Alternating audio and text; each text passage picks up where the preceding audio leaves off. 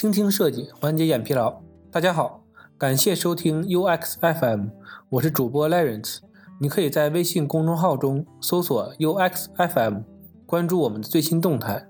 今天为大家分享一篇来自于今日头条 UET 的文章：设计师如何善用心理账户，提升用户的付费率。为什么给自己买个上万的包会心疼，但是呢，如果是老公送的生日礼物就会很开心呢？为什么钻石不过是块美丽的硬碳，但是呢，爱情中啊，几万块钱的售价都舍得买？为什么男生无法理解女生愿意买很贵的衣服和化妆品？正如女生无法理解男生在电子产品上的高投入。在人们的消费行为中啊，有很多令人费解的反常现象。这背后啊，其实是精明的商家在利用心理账户改变消费者呀对商品的认知，从而呢影响最终的购物决策。究竟什么是心理账户呢？我们呢又该如何正确的认知并利用其提升用户的付费意愿呢？别急，本文呢将对这一有趣的心理现象啊进行科普的介绍。首先呢，什么是心理账户？心理账户啊，是芝加哥大学行为科学教授理查德·塞勒提出的概念。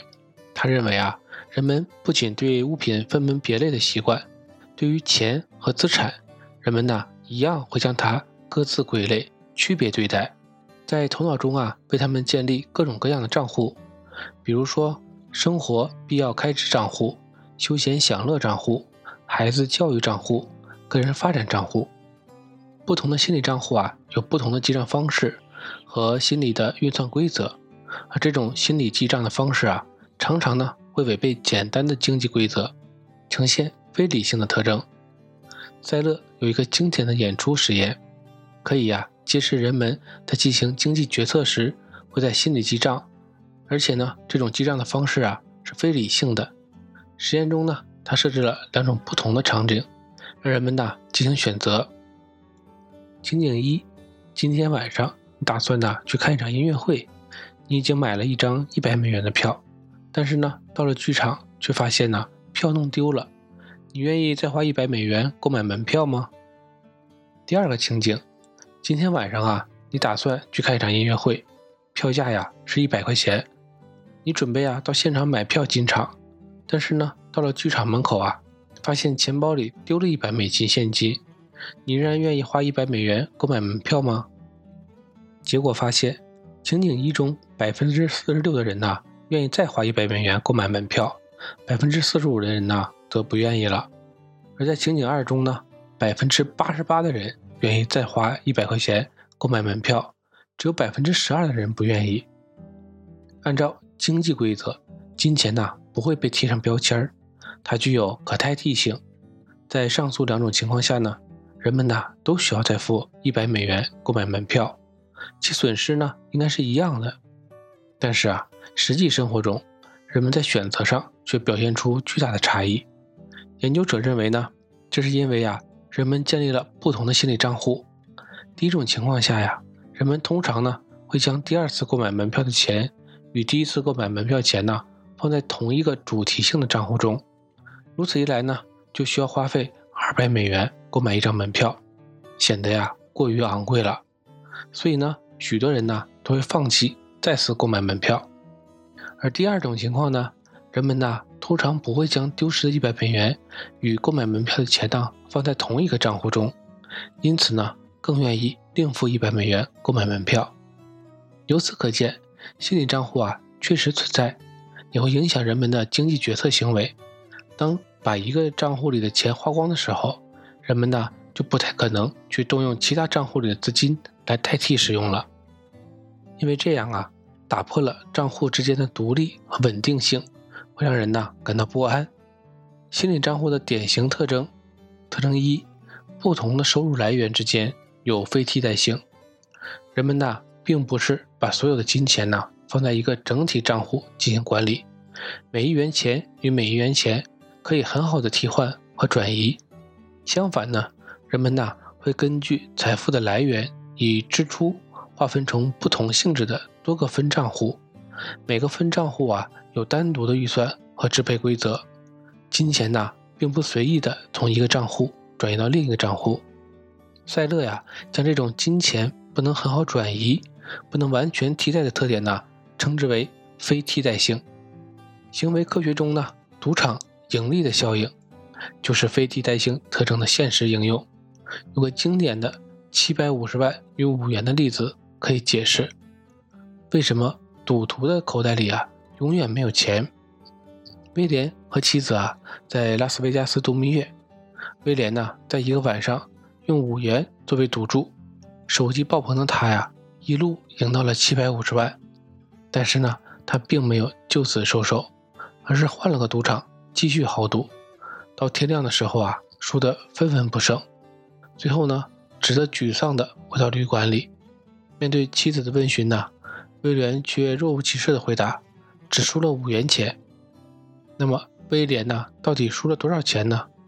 事实上，他输的。可是七百五十万呢？很显然，他并没有将七百五十万元呢当初自己收入的看待，而是将赢来的钱呢放在一个叫做“意外之财”的心理账户中，对意外得来的钱呢敢于冒险，轻轻松松的就挥霍一空了。通过威廉的例子告诉我们，人们呢对每一笔钱呢并不是一视同仁的，而是视不同的来处采取不同的态度。对于普通人来说呢，工资赚来的一百块钱，奖金收到的一百块钱和彩票赢来的一百块钱呢，会放在不同的心理账户里，人为的将他们区别对待。大多数人呢，会对辛苦赚来的工资啊精打细算，但是处置起意外之财呀，却大方很多。不同来源的财富呀，有不同的消费结构和资金支配的方向。工资收入最主要的支配方向。排序为：一、日常必须开支；二、储蓄；三、家庭建设与发展开支。奖金收入啊，主要支配方向顺序为：一、储蓄；二、人情花费；三、家庭建设与发展开支。彩票的收入最主要的支配方向排序为：一、人情花费；二、储蓄；三、享乐休闲开支。特征二。不同的消费项目之间呢，有非替代性。心理账户的非替代性啊，不仅仅存在于存储账户之间，也同样呢存在于支出账户。赛勒的演出实验呢，就是一个典型的例子。在生活中呢，我们经常有这样的体验：送礼账户的预算呢，一般呢会高于自用账户。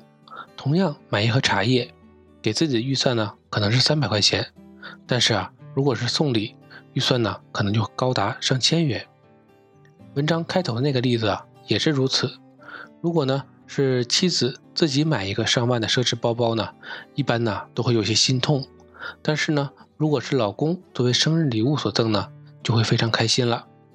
从经济学的角度来看呢，不管是谁来买包包，花的呀同事家庭的钱，为什么妻子呢会对此有完全不同的态度呢？这是因为呀。自己花费购买包包，这笔钱呢就属于生活开支，上万元显然呢是太贵了。但是啊，如果是作为生日礼物，这笔钱呢就放入了情感开支账户。男人呐常常不能理解女人为什么愿意买很贵的化妆品、服装首饰，是因为男人呐把买衣服、买护肤品这种事儿啊放在了预算有限的生活账户里边。而女人呢，是归在不设预算的形象账户里面。女人呢，往往不能理解男人对数码产品、电子游戏的热衷，也是同样的道理。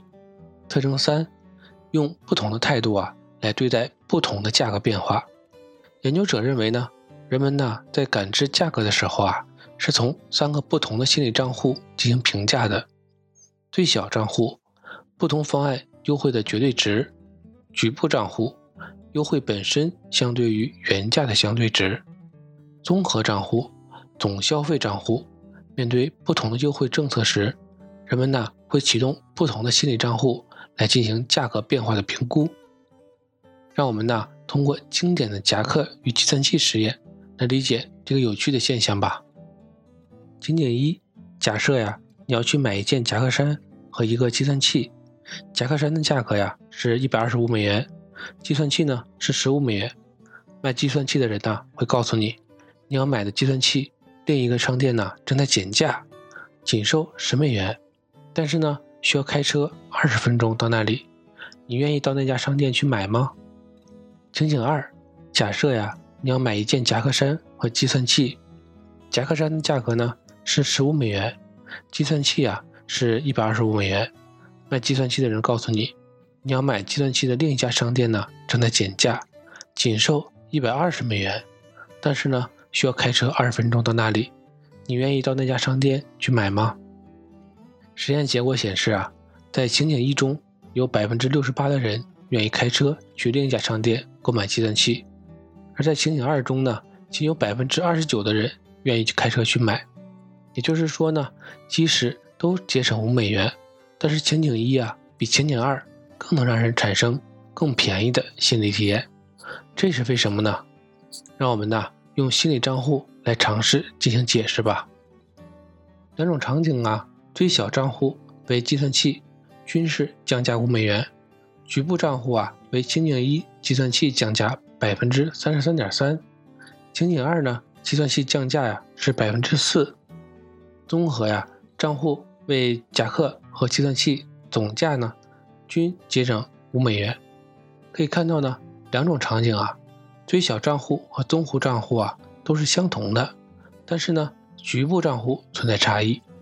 由此可见呢，当绝对优惠不大时呢，人们呢容易启动局部账户来评估优惠本身的吸引力。进一步的呢，研究者还发现呢，人们对优惠的感知和评估啊，会受到商品本身价格的影响。对小额商品而言，局部账户呢更为敏感。随着商品价格的增加呀，局部账户和最小账户的差距啊逐渐缩小，直至相等。商品价格超过某一点之后呢，最小账户则会更敏感。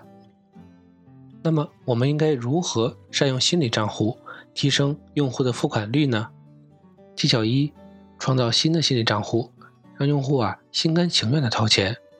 精致穷是当代年轻人中非常流行的一个词儿，反映啊。是一种生活现状，钱呢没多赚多少，吃穿住行啊却样样精致，买贵妇级的护肤品，网红餐厅啊必须打卡，每年年假假期境外游等等。先不论这种生活方式是否正确，我们思考一个问题是：为什么这些年轻人的钱这么好赚呢？究其原因呐，还是精明的商家呀在作祟，他们深知年轻人的实际账户预算有限。就在年轻人心中啊，创建一个对自己好的心理账户，在这个心理账户中花多少钱呢，都是值得的。正如啊某个辩论选手所说：“只有在平淡的生活中对自己好那么一点点，才会感觉之后的生活的苦会少那么一些些。”年轻人就是这样，心甘情愿地为这个商家创造的新的心理账户买单。这个套路呢，在互联网金融产品中也非常常见。一般呢，我们注册某个理财产品之后呢，都会收到一定数额的免费体验金，并且呢能够产生收益。这呀，其实就是用户创造了一个投资理财的心理账户，让用户啊更愿意去尝试理财，并且呢在过程中熟悉产品的整体流程，增加了再投的几率。第二个技巧，引导高价的心理账户，让用户啊掏更多的钱。如果啊想提升产品的价值感，可以呀通过引导将某产品放入高预算的心理账户中，让用户啊心甘情愿的消费更多。高价值心理账户呢，一般呢与美好的情感相关，例如爱情账户、孝心账户、送礼账户、学习成就账户、女性的美丽账户、男性的魅力账户等等。这样的例子数不胜数，进口巧克力。如果啊当零食购买呢，就会感觉有点贵，但是呢，情人节送女朋友就不嫌贵了。所以啊，巧克力的包装啊都很礼品化，广告片中呢也总是搭档俊男靓女，运用背后的爱情故事来赋予品牌更多优雅浪漫的内涵。比如脑白金本质上啊只是褪黑素为主的保健品，但是啊收礼只收脑白金这样的广告语呢。将它重新定位为礼品，从低价的保健品账户转移到高价值的人气送礼账户。钻石呢更狠了，“钻石恒久远，一颗永流传”这句广告语啊，就成功的将钻戒啊从奢侈品账户转移到了求婚必备的情感账户中，让爱情中男生啊心甘情愿的为之买单。第三个技巧，善于利用红包，促进更多的享乐消费。心理账户的一个发现是，人们呐处置意外之财会更为大方，更有可能呢进行享乐消费。商家呀不定期的红包，某种程度来讲呢也是制造意外之财，来促使用户呢进行更多的消费。意外之财呀有非劳所得、非预期性和难控制性的属性。手机界面上点击拆红包的过程啊，容易加深用户啊对这些属性的感知。进而呢，削弱个体消费的控制。进一步的，如果这个红包啊不是直接赠送，而是通过各种小游戏来赢得的，比如呢双十一的盖楼赢优惠券、分享好友赢红包这些玩法呢，增加了意外之财的沉没成本，优惠券、红包的核销率呢也就越来越高了。第四个技巧呢，采用不同的优惠策略，影响用户的价格感知。基于最小账户呢、局部账户和综合账户这三类心理账户的感知规律啊，我们可以利用一些刺激感官的折扣描述来增加产品对用户的吸引力。第一个思路呢，就是对高价商品的促销呢，以采用啊绝对值优惠，而低价商品呢促销则采用相对值优惠。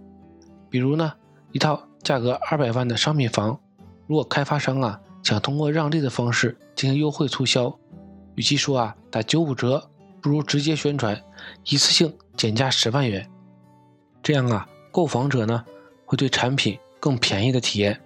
相反呢，如果某产品原价只有十元，如果进行促销呢，则用半价出售，比优惠五元更能激发消费者的购买冲动。